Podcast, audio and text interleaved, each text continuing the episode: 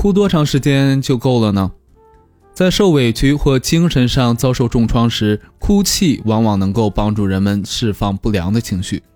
如果只是一味的忍着，会使精神压力越来越大，进而导致精神萎靡、情绪低落，甚至失眠、食欲不振的问题。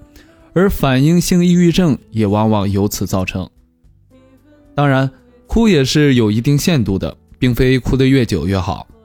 当我们觉得心里的压力已经缓解时，就应该立刻舒缓下来，不要再哭了，否则也可能会对身体造成伤害。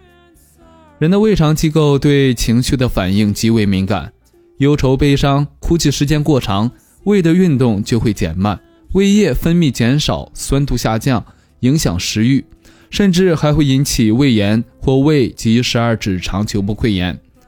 那么，究竟哭多久最为合适呢？心理学家认为，哭泣的时间不宜超过十五分钟。一个人要学会控制自己的情绪，该哭就哭，该停就停。